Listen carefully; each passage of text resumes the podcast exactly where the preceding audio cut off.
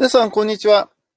ネットビスアナリスト、横田修林です、えー、今日も人工知能 AI について考えていきたいと思います。えー、最初にですね、えー、謝らなきゃいけないんですけど、昨日のですね、えポッドキャストを配信することを、え忘れていました。ということで、まあ忘れていたわけではないんですけど、ちょっと忙しくて時なえできなくてですね、あとあとと思っていたら、え時間がですね、え今日になっていたということで、え申し訳ないなと思うんですが、ということで今日のテーマはですね、え忘れるということについて考えてみたいと思います。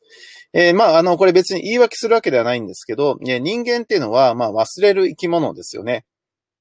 で、いいことも悪いことも含めて忘れてしまうと。で、まあ、人によってはですね、え、都合がよく、都合よく忘れるっていう人もいますね。記憶がありませんみたいな、え話なんかもあると思うんですけど、ではなぜね、人間は忘れるのかっていうことを考えるとともに、なぜ人工知能 AI、えー、パソコンはですね、忘れないかっていうことについて考えてみたいと思うんですけど、まあ、あの、忘れないっていうことは、じゃあ果たしていいことなのか、人間がもしね、記憶を全部忘れないようなことがあったら、確かにね、テスト勉強とかは、えー、一回覚えたことをですね、忘れないといいかもしれないですよね。なので、それはいいことかもしれないんだけど、逆になぜ人間忘れるかって考えたら、その、全部覚えてると、人間の頭のですね、えー、CPU っていうか、能力を超えてしまうからじゃないかなと思うんですよね。だから人間がもっとね、頭が賢くなれば、忘れなくても情報を引き出したりできるんだけど、これ以上ね、多くなると、えー、情報が多すぎてですね、逆にえ感覚が鈍ってしまうっていうことがあるからじゃないかなというふうに思うんですよね。で考えてみると、面白いのはですね、じゃあパソコンは忘れないってことが果たしていいのかって考えるとですね、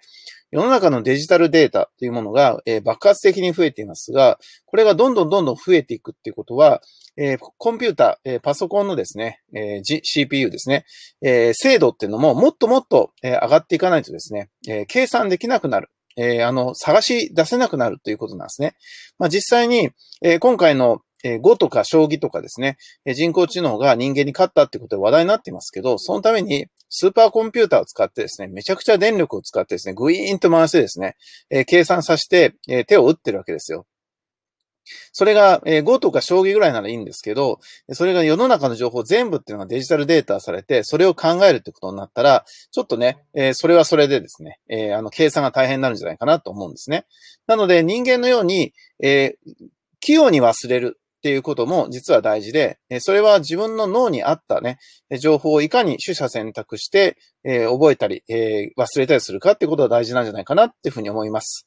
ネットベースアナリスト、横田修林でした。ありがとうございました。ではまた明日。